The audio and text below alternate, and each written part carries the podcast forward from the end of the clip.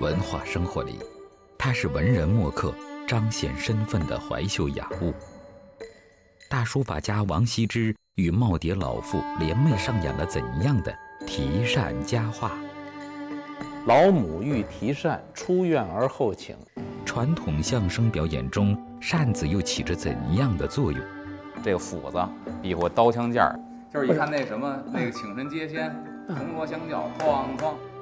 现实生活里，它又是普罗大众的消暑利器。从古至今，扇子经历了哪些演变？它又扇出了怎样的文化之风？今天，围炉易画栏目将与您一起妙趣横生，画折扇。阿龙这一说，咱老北京的好多文玩啊，嗯，应该都熟。哎，但是今儿我是看啊，阿龙手里边也有一把扇子，对啥时候好这口了？这个大概是三四年前吧，自己买的这一把。这把是去年郑先生给的一把。说到这个扇子历史文化呢，折扇起初来到中国是受日本的影响，嗯，也有学者说受韩国的影响，但是他们确实有一点是这个达成共识了，就是起初玩扇子的还真不是金贵人，他说伺候人的人为了方便揣袖子里边才玩扇子。扇子最早啊，还是发源咱中国。扇子的远亲，你知道是谁啊？谁呀、油纸伞。它工艺是有相通的啊，不，油纸伞，你看它是什么呢？是纸质的，对完了还带褶儿的。后来啊，传出去，经这个韩国、日本啊，他们这改良，又回到咱这儿。咱们真要说扇子的文化，我觉得啊约定俗成的，应该咱们主要指的是折扇。哦其实扇子，咱打开一看，扇骨、扇面儿，一个是属于是书画大家，李海峰，著名学者画家，一个是专门做扇子的。郑高，北派制扇大师。我一外行，傍着二位，咱们今儿把这扇子聊透了。其实呢，也是顾及各个方面的，比如专业人员呢，咱也顾及到；初玩这个这个这个人，咱也顾及到。你看啊这阿龙这啊，一开始就这么客气。嗯，这个郑老师确实是做扇子的，我呢是画扇子的。阿龙这儿啊一块儿玩扇子的。对对对对。我在电视上看他老说扇子、说文化，对他肯定比我懂得多得多。嘿，我只不过谦虚。哎，一提到这扇面，追根溯源，画扇面到底什么时候开始的呀？我觉得应该是最早人提到在扇面上写字作画是王羲之，还是那个书谱里写的那句老话，叫“老母欲提扇，出院而后请”。这件事儿哪啊？王羲之当年绍兴那儿当官儿，老太太卖这扇子啊，素扇子，当然那时候肯定不是折扇，大概二十钱一个，确实没卖出去多少把呀。你把这个扇子，你给我几把，我一会儿再还给你，拿着干嘛？写字去，咔写着“汇丰合唱”，再来一把，祝你幸福。绍兴明天会更好。当然写的不一定这个啊。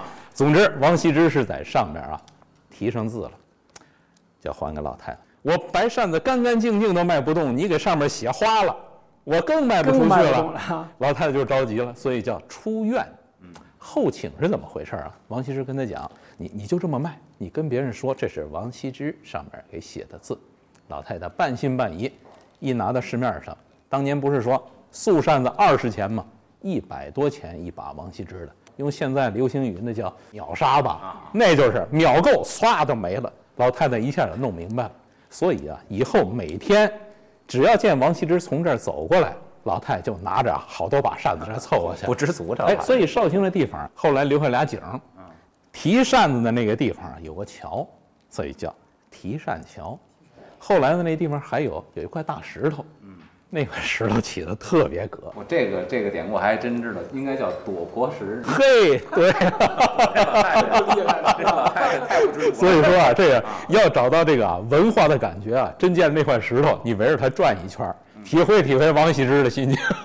所以啊，风雅之士，咱们能看出来，这是在扇子上面啊写字作画，咱们典故上头一桩。扇面历来都是文人雅士挥毫泼墨的方寸之地，其作画要求一次性完成，中间不能停笔。由于尺幅限制，在扇上绘画要求画家对线条、墨色和构图进行精心设计，以巧迎人。画起扇面来啊，呃，有讲究的叫扇板儿，就类似于三合板那样的，很平整的一个薄木板儿，一个扇形，在几头的地方有拧起来的那种旋转螺丝，能把这个扇面啊展平了贴在板儿上，这样扇面上的折那些折痕呢就相对来说比较平整了。用扇板儿来画扇子，当然了，现在有很多这个画扇子的，包括说，呃，我画的是跟我师傅师爷那阵一路的棋派写意为主，这就没那么多具体的讲究。但是说啊，画扇子该怎么个画法？当年我见过我师傅娄师白先生啊，实际的画扇子，没用扇板儿，但是要处理一下这个扇面儿。这么处理？素扇面上边儿笔站不住，因为上面有矾呢。嗯它不吃水。当年我师傅是用白色的毛巾，就是没有颜色的白毛巾，用热水啊把它润一下。当然不是特别湿，都拧得很干了，比较润的，顺着它那个棱，轻擦几遍，这样呢，把表面上让它稍微的温润一下，那层矾的那一层啊，也稍微处理一下。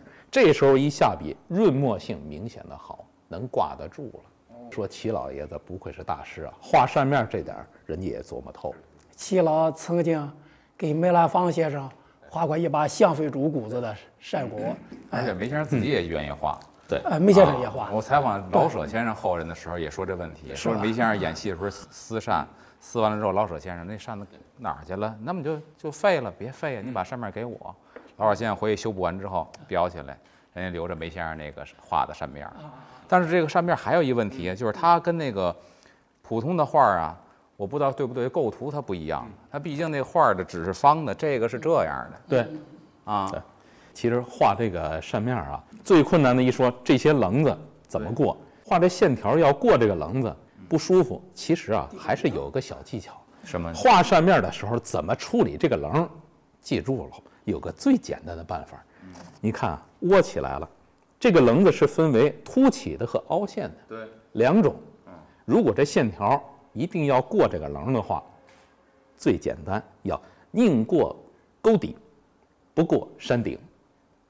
因为你仔细的看这个棱子啊，凸起的这个棱子，它是真正的一个棱，把纸的这种顺滑性给隔断了。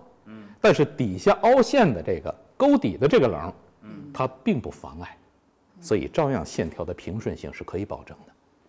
哎，尤其是画像工笔草虫，还有画这个仕女图啊，画人物的，切记人物的开脸那眼睛，不要把眼睛放在棱子上，更不要把两只眼睛啊各搁在棱子一边一个，那样是最难受。变形了哈，这个扇面上呢，表现的形式也挺多的。记得一个老先生也给我说过这一道事儿。过去都是那秀才什么上北京来赶考来，他们来你说在公园这一片胡同里边儿，哎住下来，他们晚上吃饭就坐在一块儿，哎，秀才们就在扇面儿上一边写一边画的，都互相想看看谁的本事大小。就是折扇就比那个花儿，你比如过去再往前，他们都是背着话筒，里头装着花儿，来一打开了，哎，咱们看，哎，就不那么容易。哎，现在呢，他们就是在那那边就拿个扇子，一边写一边画，这扇子就形成了。说什么江南四大才子啊，每个人拿把扇子，这么着啊就出来了。这块儿还有一个故事，江南四大才子，这大家就是说最熟的唐伯虎啊，也有，说一个富商，用现在的话说是标准土豪，也好这个，拿了一把素扇子找唐伯虎，你给我画，得画点别人没有的。您画什么呀？给我在这扇面上，您画一百只骆驼。唐伯虎二话没说，一百只骆驼没问题。明天你来取。第二天一取的时候看，啥也没画呢。对就这一会儿功夫，我来取了，你能画好这一百只骆驼吗？唐伯虎说：“你瞧啊，上面画了一座大山，在山这头啊，画了一只骆驼的屁股，那一头呢，画了另一只骆驼的前半拉露脑袋了。他说这咋怎么回事儿？旁边提着诗呢。唐伯虎一写：百只骆驼绕山走，九十八只在山后。尾驼露尾不见头，头陀头已出山沟。哎，这就是方寸之地有大文章。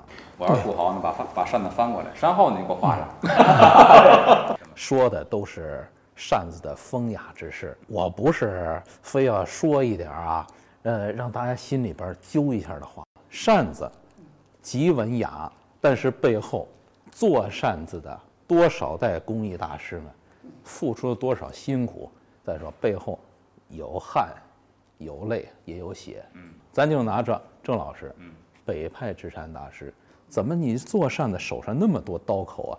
就在这么一个工作室里边，一把怒大的一把刀啊，横在那儿，我觉得比那个农民收割的那镰刀啊，都猛上十倍。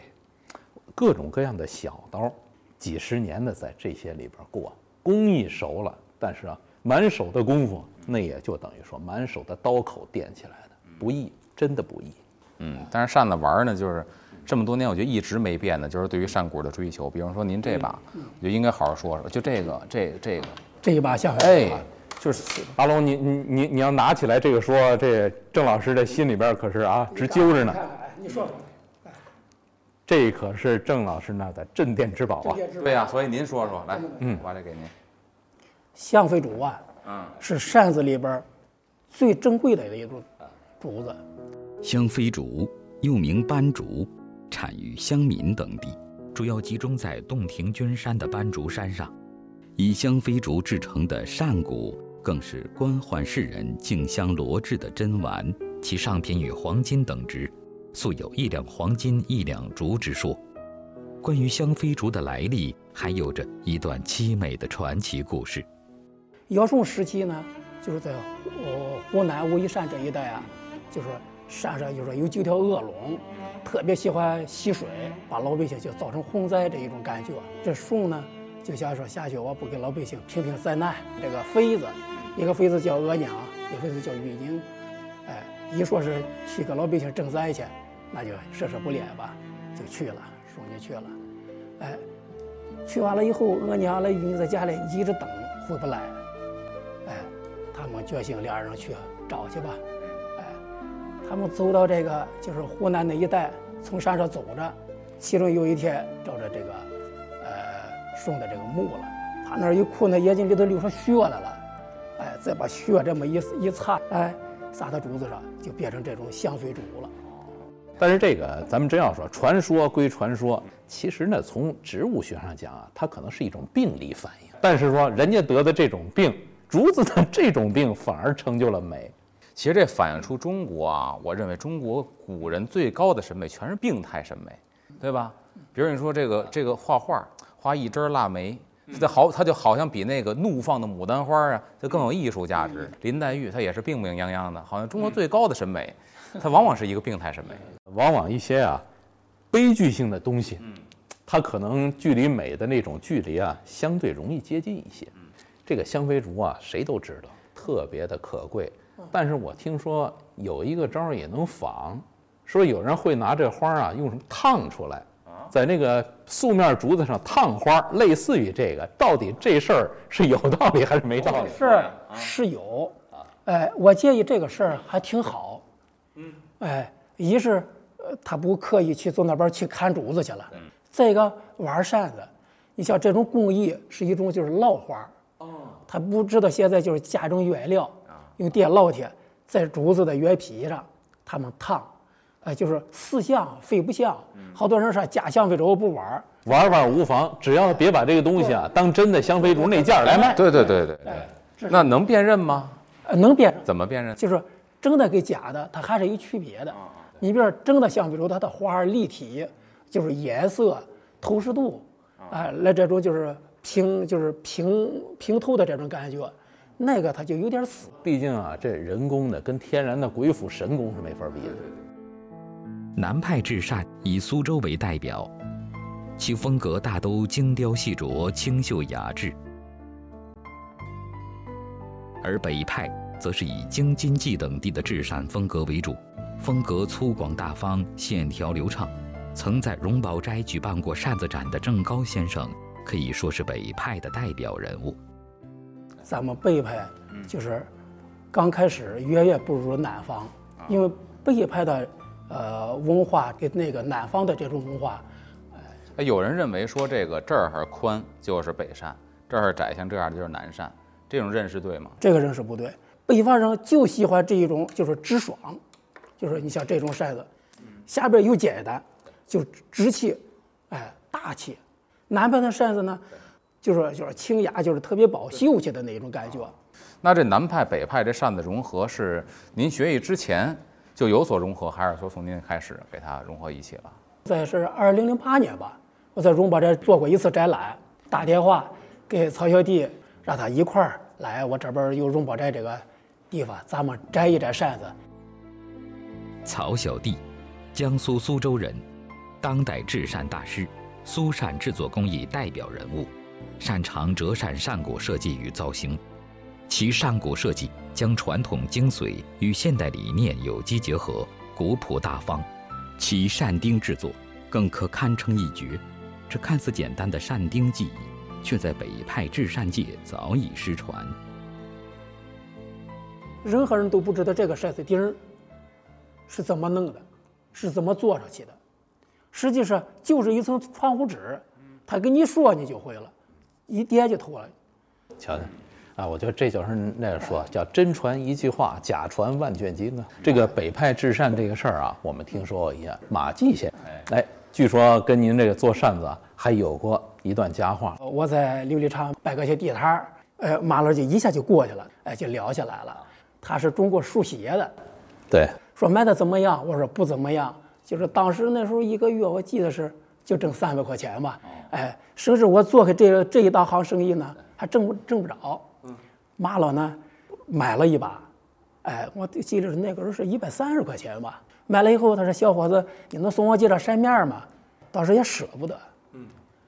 他说：“你下礼拜还在这儿？”我说：“是，每礼拜六日啊，我在这儿来拜拜。还有这个过年的时候，就是庙会上，我在那儿来拜拜。”他把扇面拿走，他给我写了几张扇面。边上一个人站出来了，哦，这是马季先生。这严民呐，也是众口难调啊。结果这个牌子也臭了，但是我们相信宇宙牌会保持它的青春。咋回事呢？这个牌子响亮啊，宇宙宇宙香烟的奇秀。卖卖香烟的那个啊，啊，一看，哎，那根香烟，哎，哦，扔扔出来了，哎，当时给我写的身边，那个时候我记得是卖八百一张，哎呦，那个时候夹着我的谷子，就是说总共夹着马老师的扇面，卖八百一张，几乎一个月我戳个三四把，嗯三把两千多，你看那会儿一般的人都挣不到。还真别说这个啊，你说马季老先生啊，当年对这啊，对这郑老师的做扇子、北派做扇的这个事儿，应该那几张扇面帮助真不小。总共写了二十九张扇面儿，北派这个扇子发展呢，挺重要的。因为如果我要是呃生活不了，我也不干了。北派这个扇子还就是呃稍微起不来一点儿。但我觉得就是马老先生啊，对这个重视也是有缘由的。这相声起根儿开始有场面桌了，就离不了。一个他们管这叫折叶子，就他们行话不叫扇子，管那个醒目叫醒子，管那手绢呢叫福子，这三样是必须的。比如说以前有这么一个规矩，您在这儿摆摊儿呢，我看这郑先生是不是师承说相声门的呀？但我不能直接问你，你师傅是谁呀？我过来把你手绢儿就这福子，然后拿起来把你的扇子跟醒目啪一盖，你心里明白了，我是找茬儿来的。然后咱盘道吧，你把你师傅、你师爷全说出来，哎，是这门的，行了，以后咱互相照应，就说明他是一直以来。但是他们相声行也有意思，相声行为了就是说白了不影响观众的这个这个注意力，他们的扇子是不画扇面的，就必须摆面儿。但是可能马先生自己是书写的，喜欢画。对你看这一下给提携起来。那这个北扇南扇的制式一样吗？咱就说一个简单的长度，还记得多长吗？一般的扇子里边儿翁扇啊都是叫九五扇，从三十点五到三十二点五，过去叫这种名字全称九五扇，一尺的扇子呢？一尺的就叫尺扇。说书的先生，很多很多都用尺扇。第一个，你比划，比如说这个这个斧子，比划刀枪剑儿，它好比划。另外一个，他说，你看以前说书的叫先生，说相声的叫演员，他不叫先生。第一人有学问，第二呢，人能公断一些事儿。比方说，天天我这说书呢，您到那布庄子买布，你非说这布少，他非说这布就够，你们俩打架揪我领子来找这说书先生，说书先生这扇子就是一尺，咱拿这个量，做一个决断。哎，说起这个相声这个扇子啊，嗯，就说给他们场上用的扇子还是有区别的。对，呃，正好是打个反。咱们这个玩的这个筛子，你看这个头都是包着的，对，哎，这么着看着舒服。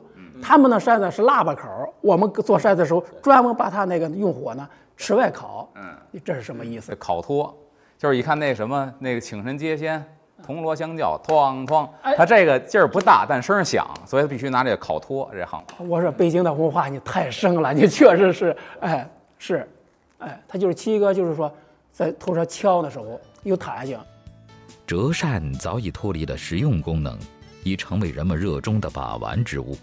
从北派的朴素大气到南派的清雅隽秀，从扇面的装裱到扇坠的选择，无不彰显着人们对它的喜爱。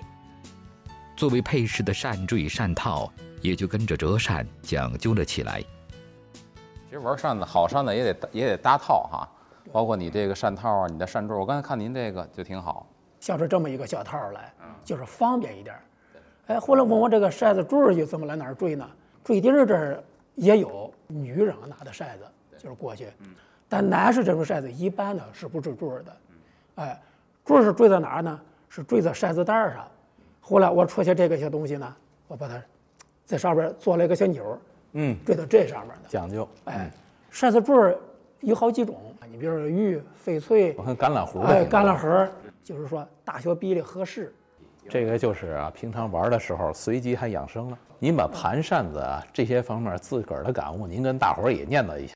我在店里边也见着好多人，尤其是夏天，手上拿一块大布，完了就是从头上这么着一擦，就是算是一擦，蹭蹭蹭蹭蹭，哎，就是用药水儿里边粘料来煮，这些都不是把玩收藏往日所用的扇子。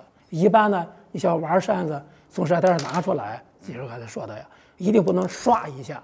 看扇子，一般的都是怎么看呢？都是这么轻轻的来开一打，一折一折来给我看。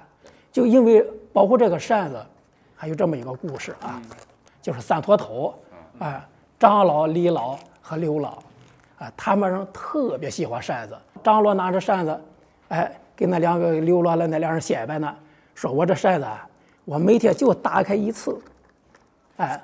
晒一下我就合起来了。刘老说：“我扇子每天就打开半截儿，哎，我就收起来了。”里头说了说：“这个扇子啊，我打开了以后，我光看，光欣赏，我就不扇，我是脑袋摇，我扇子不动会儿，哎，脑袋动。哎，这就是说，你看玩扇子这种保护的这种方式啊，值得我们借鉴。就说。扇子玩扇子一定要手要干净，扇子在盘的过程中，不是刻意的去把它变成一种说那黑红黑红的那个就好，实际奶黄色是最好，它的韧性来它的颜色是最好，慢慢的由就是由白色变成奶黄色，再变成橘红色，然后再变成琥珀色或者说枣红色，就这种感觉是玩素扇的这个过程中，就说也对上哎呦越来越舒服。在中国书画收藏界，扇画一直以配角的身份出现，但自从2013年以来，扇面收藏已经从配角转变成为了主角。如今，明清民国扇子收藏日趋火爆，但对鱼龙混杂的扇文化收藏市场，我们该如何避免买到赝品呢？扇面啊，现在市面上会看到一些老的扇面画。别人就会经常碰到一个问题，说市面上看到卖一些老扇面，一看标的啊，民国的，标的是清代的，看这扇面品相也挺旧，上面棱子好像都磨的这样磨花了，到底它是真老还是啊后边说做旧的这些？咱们说一百多年前的人画的扇子，当时是新的扇子吧？画完了以后，实际上又用了多少年？旧了，对吧？棱子开始磨破了，这个时候啊，这是真旧的扇子。至于说好多仿的扇子是什么，当时的也可能这个扇面是老的，哎呀，一直的这么放旧了，棱子也破了。现在卖拿这些素的老扇面，咱们仿过去的老画吧。这个时候仿出来，你想想，棱子上面也是破的，但上面这画起来这个墨痕，到底墨痕是在棱子裂缝里边有没有，你就能看出来了。哦，真老的扇面，当年画的。裂缝里边是没有墨的哦，其实就是一常识，咱没注意过。拿着放大镜简单一扫就能够看出来。更高端的仿用这个招还是不完全有作用，还得用参考其他办法。哎，其实也真是扇子啊，我觉得就是每个人像名片似的。哎，这个歌儿那俗话也有说，叫呃什么人玩什么鸟，武大郎玩夜猫子呢，还 是吧？其实玩的扇子上文雅之人。其实你看玩扇子这么多讲究啊。这个包括扇子表达的人的语言，这里边也有一些记载，用食指搭在扇子上，就咱俩得谈谈了这事儿。嗯，或者咱我想交谈一下。如果说我这个人呢，说今儿咱做的差不多了，该散了吧？嗯，他会反复的翻这个扇子，翻来覆去的，就咱该散了，咱别再耗着了。你在这做这动作，旁边这人他也得懂，对，互相的这语言才行。嗯，不然他在这弄，哎呀，该差不多了吧？我旁边看，没事儿，咱接着聊吧，那就没意思。给你们俩人一人选了一把扇子啊，这一把直方的扇子，上头中间人玩是最容易。